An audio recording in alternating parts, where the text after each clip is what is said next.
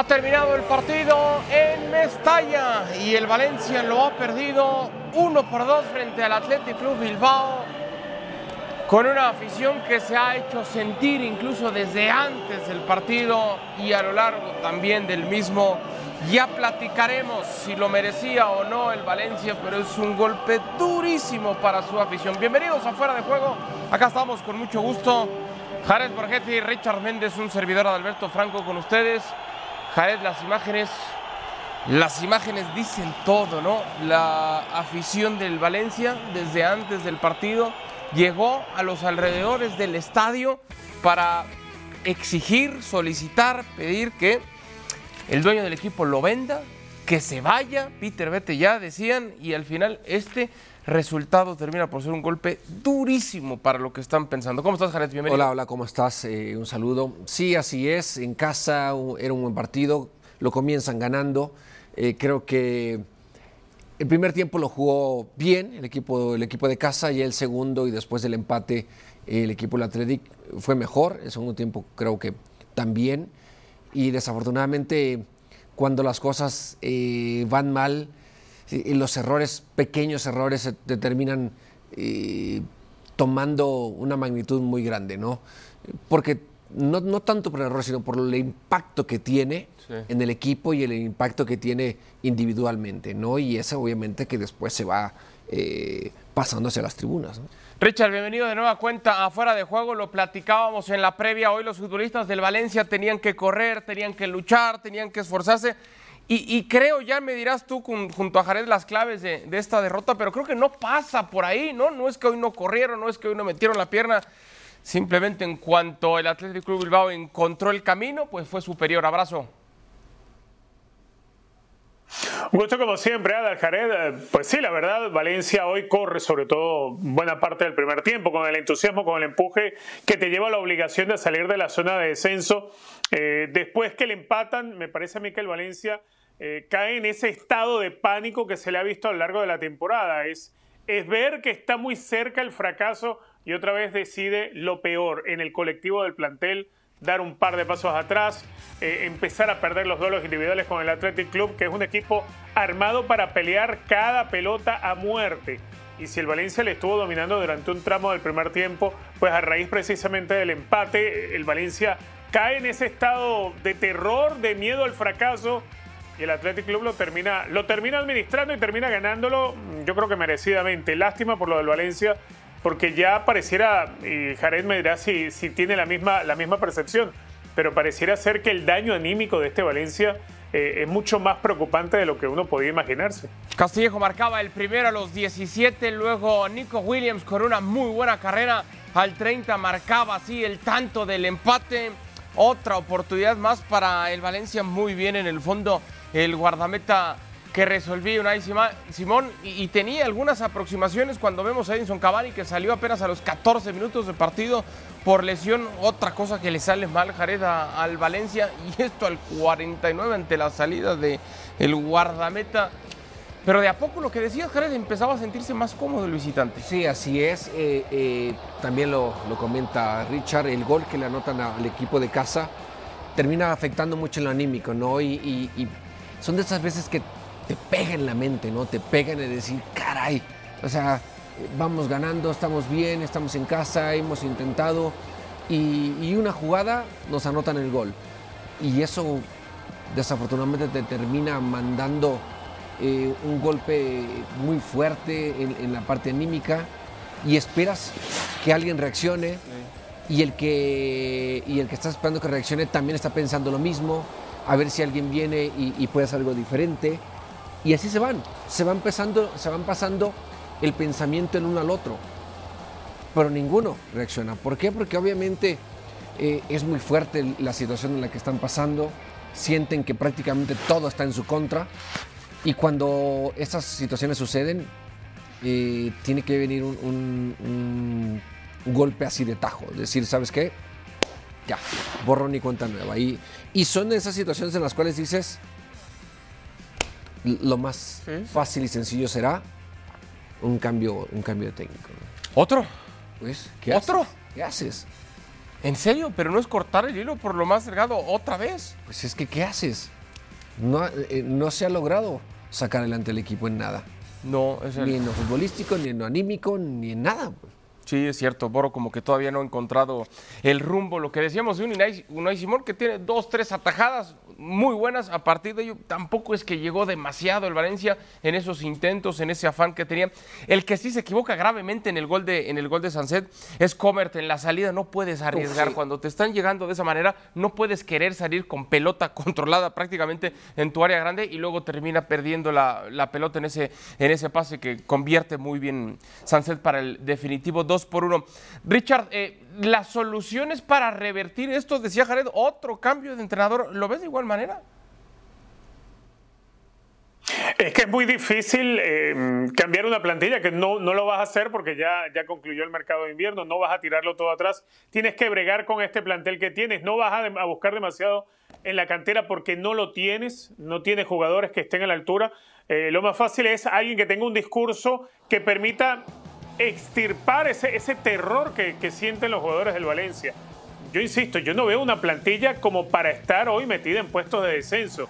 Yo veo una plantilla sí para estar a mitad de tabla, por lo que tiene, si lo vemos individualmente, por nombre de jugadores, pero igualmente no fue un equipo bien construido, igualmente eh, tiene un técnico que creo su discurso no calaba y más allá de que en la previa escuchábamos las declaraciones que había dado el día de ayer en rueda de prensa, donde hablaba de, liberar al equipo del temor. Bueno, el, eh, equipo está aterrado.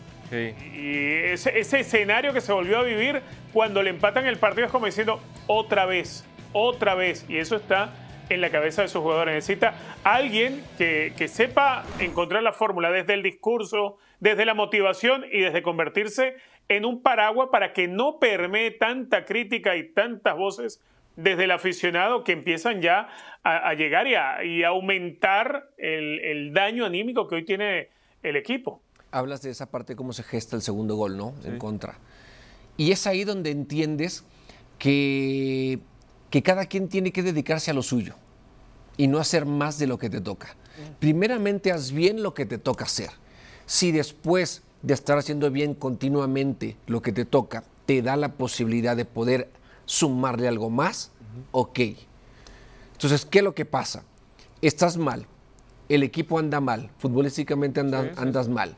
Individualmente no podemos rescatar absolutamente a nadie. No, no, no, no, Y hay una jugada en la cual tienes que hacer las cosas fácil, como en esta, y te terminas equivocando. ¿Qué le das al rival? Una oportunidad. Entonces, por eso te digo, hay veces que irte hay que irte a lo básico. Hay que irte a las cosas como son. Defensa a defender. Medios a defender y a construir. Atacantes a atacar. Y cada quien cuando realmente empieza a hacer bien lo suyo podrás ayudarle a alguien más. Para mí creo que hay que empezar con las bases. Quizás Castillejo, lo más destacado del Valencia, sobre todo en la, en la primera mitad, a partir de ahí, poco más. Está hablando en estos momentos Hugo Duro, vamos a escuchar reacciones del futbolista del Valencia y lo platicamos. Las hemos mejorado, pero bueno, no sirve de nada. Aquí lo que sirve es ganar y estamos en una dinámica que, que parece que se hace todo cuesta arriba, pero bueno, eh, somos los que somos, tenemos que sacarlo con, con, la ayuda del público y sobre todo nosotros. El público está respondiendo, nosotros no. Eh, y nada, no sé, no sé qué más decir.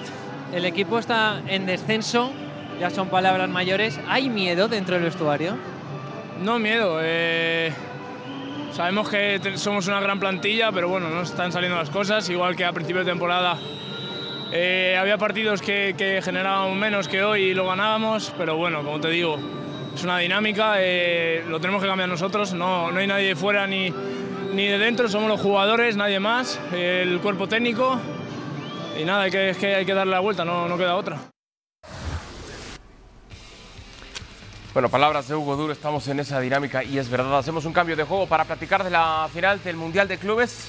El Real Madrid se impone 5 a 3 al Al Hilal en un partido, Jared, donde el Real Madrid demuestra por qué es el más ganador de Europa y de todas las competencias prácticamente en las que participa a nivel internacional. Eh, no sé si de pronto el partido bueno, demuestra el porque es el, eh, uno de los grandes en el fútbol mundial, ¿no? Y demuestra ¿No te gustó que dijera el más grande? Eh, no, no me gustó la parte que dijiste, ¿no? Eh, pero bueno, eso ya es eh, donde sale tu madridismo. Pero hoy creo que fue un partido donde lo, lo supo llevar. Sí, tuvieron esos goles en contra, pero sabían que en el momento que eh, apretaran el acelerador, pues no iban a tener ningún problema. ¿no? Y, y sí que lo fue así Richard con un Karim Benzema que aparecía para marcar el tercero, un Fede Valverde que se va con doblete, lo mismo que Vinicius. No sé si te queda esta sensación, Richard, por momentos en el partido, como que ya parecía más una cáscara, ¿no? Es que mm, yo, yo me queda la sensación que Real Madrid no es que lo juega como si fuera una cáscara este, este torneo, pero sí lo juega con cierta tranquilidad, relajado. Incluso en el partido de semifinales contra el Al Jalil, el otro, el otro rival que le tocó, eh, que lo terminan ganando igualmente con un marcador, si se quiere, abultado, pero un partido donde Real Madrid tuvo momentos donde perdió en alguno que otro duelo individual, donde incluso se propicia la jugada mm, del gol que reciben. Pero hoy vemos un Real Madrid que, bueno, sin necesidad de correr al mismo ritmo, porque es cierto, no son rivales como los que encuentra en el día a día de la Liga Española. Son rivales que de pronto te basta con, con la capacidad que tienes individualmente de tu talento, de tus jugadores, sin necesidad de preparar el partido a profundidad, a fondo. Partido a fondo sí hay que prepararlo cuando se regrese al campeonato. Partidos a fondo hay que preparar, como la serie contra el Liverpool. Pero eh, en rivales como los que hoy ha visto eh, en este torneo al Real Madrid, poco le exigen. Quizá le hubiese podido exigir un poco más si Flamengo no hubiese sido un equipo tan ingenuo y no hubiese perdido el partido de semifinales. Tal vez hubiésemos visto un Real Madrid que se hubiera obligado a exigirse un poquitito más. Igual, muchachos, hay que, hay que convenir de los trofeos que un equipo como Real Madrid, como Barcelona, puedan ganar en la temporada. Este es el más pequeñito de todos. Sí, más sí. allá que se llame el título del Mundial de. Clubes. Pero es el trofeo más pequeñito. Quizá yo me quedaba con la versión de la Intercontinental. No sé qué piensan. Sí, sí, sí, de acuerdo. Ya este nuevo formato, un tanto disparejo, que aparezca el, el todopoderoso, no porque sea madridista, sino en este caso el, el Real Madrid jugando solamente dos partidos. Otra vez. No, no, no. Si, si fuera el Barça vez, también, o sea, claro. a, a lo que te- a lo que quiero llegar es si es. Este, este- este formato tiende por favorecer al, al- al más fuerte de los que llega, ¿no? O sea, los clubes de las, de las otras confederaciones los- no tienen esa a los paridad. favoritos, pero ¿por qué los favoritos. Al, al poderoso. Bueno, me Al gustó, poderoso. me gustó. Al más, al más ganador. Al más ganado de casi todos los torneos. Es así. Ahora, de- del Real Madrid a destacar eh, lo de Camavinga jugando como lateral a la ofensiva bien, a la defensiva evidentemente no es, no, bueno, es termina su El fuerte. balón él en el, en el tercer gol. Sí, claro. Y en, en- en el último, en ese tercero, es todo culpa de él. Sí. Ya antes Rudiger también le había pegado un grito por no hacer el recorrido defensivo Bueno, de es que manera cuando te correcta. traen de un lado para otro, pues bueno, entonces ¿Qué hago, no? Pensando en esa dosificación, porque el Real Madrid tiene que tener esa dosificación, son ocho partidos, Jared, para el cuadro merengue en el mes de febrero. Sí. Ocho. Ocho. Súmale lesionados. Lesionados y partidos complicados, ¿no? Partidos difíciles que, que tiene el Real Madrid. También la cuesta arriba que tiene en la pelea por el título de la liga eh, es algo complicado. Este hombre es el que se ha lesionado mucho últimamente. Y si él no está, sí pierde Hay mucho. problemas. Aunque también ha ido recuperando Vinicius. ¿eh? Vinicius ha ido recuperando su, eh, su, su nivel. ¿eh? Y el que también, hablando de recuperar nivel, lo de Fede Valverde hoy, creo que también Richard da una buena exhibición, dando síntomas que también está de regreso, ¿no? Sí, totalmente. Recordemos que Fede, durante lo que fue la mitad de la temporada, la que se juega hasta diciembre, hasta antes del Mundial, muchos coincidíamos que Fede Valverde venía siendo el mejor jugador de la liga. Pasó el Mundial y se, se nos borró aquel Sí, jugador. sí, sí. Es Hoy que lo dijo, Richard. Creo que de a poco está volviendo a ser ese jugador referente. Sí, sí. De hecho, para mí era en su momento el- el- eh, estaba convirtiéndose en el mejor jugador de la liga, hasta antes del Mundial. Después de- del Mundial, bueno, cuesta, cuesta levantarse al chico uruguayo, ¿no? Ah, e- y él lo hizo en una declaración. Después del Mundial, anímicamente él eh, eh, terminó mal, porque él iba con una expectativa Claro. diferente para el Mundial. Entonces, para esos que dicen que el Mundial no, no es importante para el jugador, bueno, ahí está. Claro. Ahí está. Para bien o para mal. El efecto que puede llegar a tener en Claro. el futbolista, lo Claro. que suceda con su, con su selección, con su país. Una ceremonia de premiación eterna, creo que duró más la, la ceremonia que, que el partido apretado en sí. ¿Estarías ¿no? desesperado? ¿Por qué? No, pero me, me pareció demasiado larga la, la ceremonia. Con un Carlo Ancelotti que suma un título más, es, es un técnico. Y- y disfrutándolo como- Como un futbolista más, ¿lo Chavo, viste? ¿eh? ¿no? Uno más ahí. Sentado todos. ahí, todo, gritando, saltando. Qué bien, qué padre, ¿no? Sí, acabando quizá con esos rumores que salieron esta semana que podría ya tener un acuerdo verbal con la No selección brasileña y ya después eh, se quedan ahí hacia atrás. ¿Cómo queda? A ver, tú lo decías, Richard, y me resulta muy interesante. No recuerdo si fue contigo con quien a lo largo de esta semana les decía yo, eh, eh, el Real Madrid, y coincidiendo con lo que decías tú, tiene que darle no poca importancia, pero no tiene que desgastarse en el mundialito. Así le llamaba yo como diciendo, pues es que de las copas que tiene enfrente es la menos importante. Llega otro título más. Menos importante, pero si no la gana, Si el- yo lo, lo decía así, bueno. ¿eh? si el Madrid venía con el Castilla no pasaba nada, ¿eh? No pasaba y si nada. no la gana, No, si no gana la liga, si no, Claro. si no gana la liga. no, es que supuestamente este tendré que ganarlo sin problema. El problema es la Liga y la Champions. Claro. Al Madrid se le exige el todo, ganar todo, al igual que el Barcelona, pero dentro de ese todo uno entiende que la verdadera exigencia A ver. como Florentino es la Liga o la Champions. Claro. Digamos una un cosa. equipo como el Madrid ganar el mundialito de clubes no le salva la temporada. Es nada más la estampa en el- uniforme, ya. El mundialito A de ver, clubes no le que salva no es la poca cosa, ¿va? Pero nada más, Jared. Lo Es- que le es- importa no es la Liga y la es Champions. decir, es, no, es- no es- Y ahora es- la Copa no es del Rey, decir, porque espérame, enfrente está el. Barça. No es decir, tiene que ganar todo, no. Tiene que ganar lo- en las competencias en las cuales sí es favorito, como en esta ocasión. Sí era favorito. Sí. ¿Favorito número uno en la Champions? ¿No es? ¿No? No, no lo es. Ah, bueno, entonces ahí no está obligado. Sí, no lo era, no era el año pasado y No también la ganó. el año pasado, tienes razón. Bueno, ok. Pero creo que en una competencia como esa no es. No es el, el número uno. Estará empatado ahí con algunos, pero es que esa parte de decir está obligado a ganar todo, no. No me gusta. Fíjate que Está ese obligado a competir. Está obligado a ganar en una competencia como en esta, Pero es por, en la cual sí era muy superior. es por, es por el abolengo del equipo, Jared. Es, es por, es por el peso de la camiseta, es por la historia del equipo que tiene En que ganar. De Clubes, A ver, sí, Real Madrid tiene, igual Barcelona, tiene que ganar siempre la Liga o la Champions. Es, es- No. es más, Barcelona, cuando quedaba un año que apenas ganaba la Copa del Rey, eso servirá para, para alguno que otro iluso, pero el fanático de Barcelona, el directivo del Barcelona, el jugador del Fútbol Club Barcelona, entiende que no haber ganado la Liga o la Champions en ese año es un fracaso, más allá que puedas ganarte la Copa del Rey, que la Copa del Rey es, es el trofeo pequeño de los tres más importantes que disputan en el año.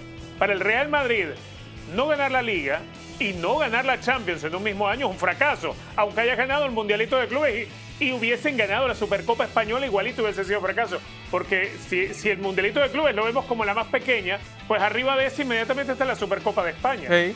Por eso yo, yo insisto, el Real Madrid ha ganado hasta ahora los menos importantes de los seis que tenía enfrente. Los que tenía que ganar. Exacto. Bueno, también le puedes apuntar la Supercopa de España y la termina perdiendo con el Barcelona. Bueno, ahí la perdió con un rival también que es, al igual que que es candidato. Es candidato. Pero aún si incluyeras ese, Claro, son los tres menos importantes. O sea, pon, pon la Liga, pon la Champions y después pon Copa del Rey, insisto, porque enfrente está el Barcelona. Los títulos que se ha embolsado hasta ahora el Real Madrid, diría hasta de trámite. Los tenía por obligación, como dice Richard, que ganar. Hasta ahora no puede festejar demasiado el Madrid porque hace, hace unos días no estaba jugando bien y ya lleva rato que no muestra una versión sólida, porque no es líder en, en- en la liga, porque en Champions no la tiene nada sencilla. No puede Pero darse este, por pero este partido Madrid. ayuda, ¿eh? Ayuda en, en- en el- en la confianza en el jugador. Si bien es cierto, lo termina ganando 5-3, anotan tres goles, pero creo que el partido lo gana tranquilamente. Y esa sensación del jugador de sentirse bien, de sentirse que, que se divirtió, que las cosas que intentó le salieron, que como equipo jugaron bien, que cuando quisieron apretar eh, el acelerador lo hicieron y, y marcaron distancia. Eh, eso le ayuda mucho en, en- en la parte futbolística al equipo. ¿no? Más allá de que el rival no te presente muchas cosas, no te presente una, eh, una referencia, no la buscas. Buscas la confianza en ti mismo, la confianza en el equipo. Y ahí creo que eso Ancelotti va a estar tranquilo. ¿no? Sí, y además Richard es otro, es otro dato más al exitoso currículum que tiene Carleto, ¿no? De, de finales o de títulos conseguidos. Sí, además en un momento que tanto se ha puesto en tela de juicio, no la continuidad de Ancelotti, porque yo creo que aquí todos pensamos que Ancelotti va a llegar hasta el verano del próximo año cumpliendo su contrato. Lo que, lo que se ha puesto en duda es si Ancelotti sea el indicado para seguir dirigiendo el Real Madrid después de esta temporada. Y, creo que le llega en un momento apropiado ganar el torneo. Por supuesto, era un torneo que se esperaba que lo pudiera ganar. Eh, no fracasar ante los dos rivales que tuvo que jugar bueno, en 180 minutos el Real Madrid ha, logrado sumar un trofeo que antes del viaje yo creo ya los empleados de, de Florentino le habían hecho un lugar en las vitrinas porque es un trofeo que siempre se espera que va a ganar si vas a competir. Es correcto, ya en la sala de en el museo, la sala de trofeos del Bernabéu ya le hicieron el lugar.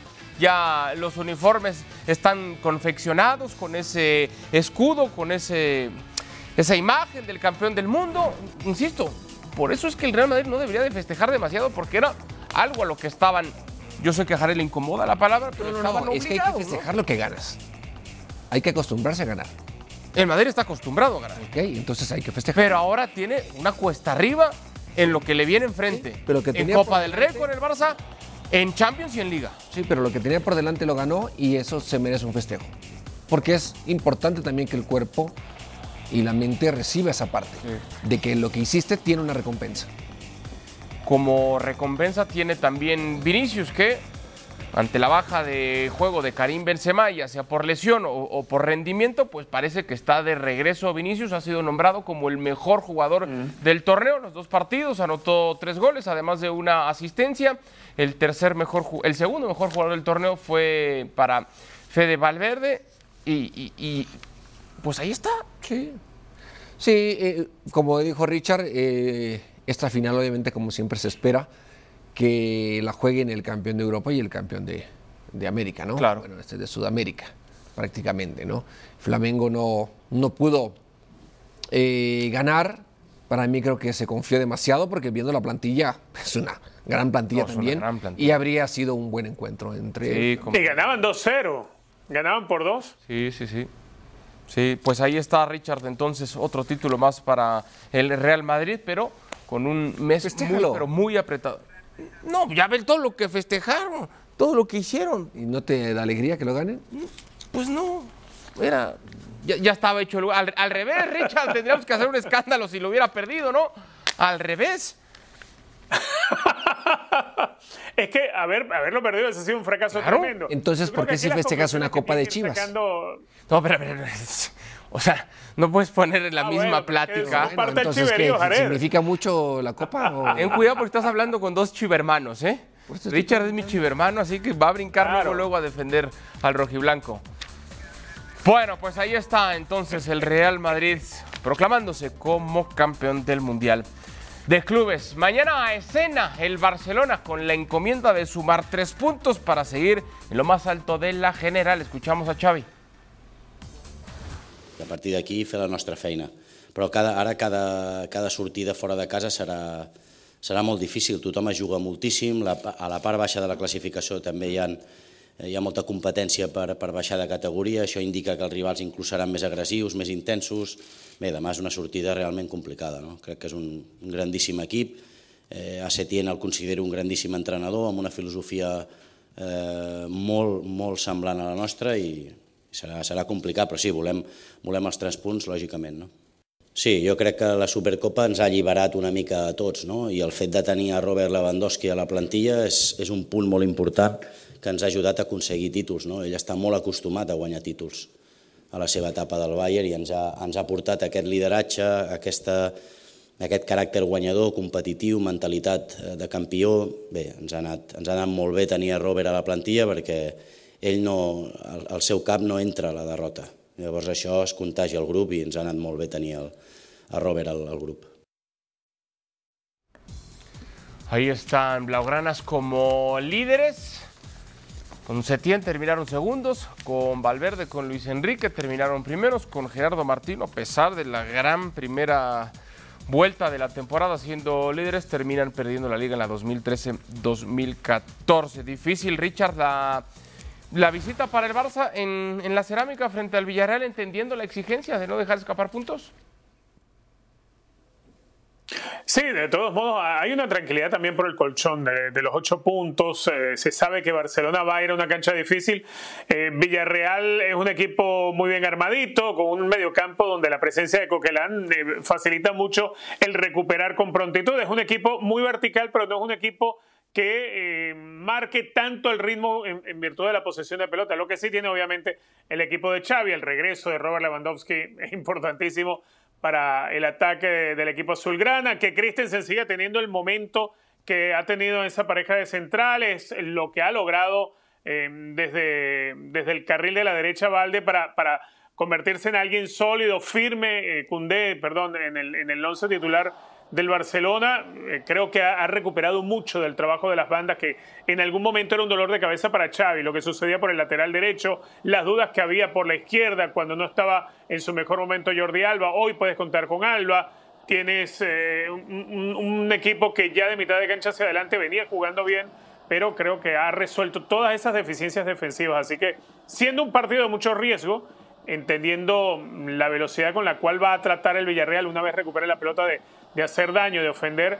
Entiendo también que Villarreal no va con la idea de tratar de hacerse protagonista y de imponer condiciones desde la posesión de pelota, porque enfrente tiene al equipo que mejor trabaja y se defiende con el balón en los pies. De goleador a goleador, Jared, eh, la importancia, ya hablaba Richard, recuperar a Robert Lewandowski luego de la lesión, aparece, ha tenido minutos, pero eh, de la sanción, de la sanción, eh, ha tenido minutos, pero no ha estado todavía en el nivel que nos tiene acostumbrados. La importancia. en el nivel que nos tiene acostumbrados o que nos tenía acostumbrados en el Bayern, pues aún así va de Pichichi. Aún así. Aún así lleva, no sé, el 80% de, goles, ¿no? en cuanto a partidos. Llevará 24, 25 partidos y lleva 22 goles por ahí, ¿no? Entonces casi a gol por partido. Eh, imagínate si estuviera entonces al 100%. Pero a ver, tú como goleador sabes perfecto que hay esos momentos en los que la cosa no anda tan bien. pero entonces creo que también va de la mano en que el, equipo genere más opciones de gol. El, estilo de juego que tenía eh, en el Bayern es muy diferente al que tiene hoy en el Barça. En el, estilo del Bayern era eh, más frontal, más directo, jugadores más rápidos por los costados, con terminación más rápido de jugadas. Acá es más, eh, más triangulación, más elaboración de jugadas. Y las tenía con Dembélé, porque es un jugador de Dembélé de buscar más espaldas, de, ser más encarador. Se lesiona Dembélé, entra Rafinha y Rafinha se, asemeja más al estilo de lo que es el Barça, un, estilo de más asociación, de más acercarse a los jugadores a media cancha. Totalmente. A eso es a, tocar el balón, a estarle. Y él es un jugador que siempre está intentando eh, buscar pases filtrados, buscar pases eh, a gol, centros frontales para tener opciones de gol. Entonces, creo que dentro de todo no lo ha hecho mal. Está, está muy bien. No, no, no lo ha hecho muy bien. Pero en los últimos partidos no es el mismo. Ok, no es el mismo, pero creo que eh, el equipo ha ido mejorando poco a poco. Poco a poco. O sea, no, lo vemos arrollador, pero sí lo vemos eh, eh, que da el golpe cuando lo tiene que dar. Ya. Así de fácil, ¿no? Sí, se ve un equipo más sólido, en eso estoy de acuerdo. Este Barcelona que tiene un calendario por demás complicado, Richard. Yo sigo pensando esas aspiraciones. tiene 20 años sin perder en, la cerámica, ¿eh? 20 años tiene sin perder, ¿eh? Sí, de acuerdo, sí. Yo sigo pensando, Richard, ese partido, ahí de vuelta con el Manchester United de la Europa League, marcará si el Barcelona se aferra con uñas y dientes al título de liga, que creo que ya lo está haciendo, pero dependerá mucho de cómo le vaya en esa serie, ¿no? Sí, totalmente. Imaginarse un, fracaso en la doble serie ante el Manchester United tendrá que enfocarse única y exclusivamente en, el título de liga. Pero creo yo todavía tiene plantilla para competir en, los dos torneos. Quizá uno, uno lo pone en la balanza y ve que el Manchester United está atravesando un buen momento de juego. Yo creo que el peor momento de juego de la temporada del Barcelona ya pasó. Sí, eso me parece a mí que, que hoy Barcelona no es tan a ver, hoy Manchester United no es tan favorito para la serie como lo era hace un par de semanas. De acuerdo. Hoy creo que Barcelona está más cerca de ese favoritismo. Entonces, para ti, ¿el favorito es el Manchester? Para mí, ligeramente sí, ligeramente. Mm. Hace un par de semanas era bastante favorito. Por eso, por eso y por muchas cosas más. es, es mi chivermano, Richard Méndez. Este partido ustedes podrán disfrutarlo por la señal de ESPN Plus. Tiempo de despedirnos a nombre de Richard Méndez, Jared Borghetti. Adalberto Franco, gracias. Gracias. Y hasta el día de mañana.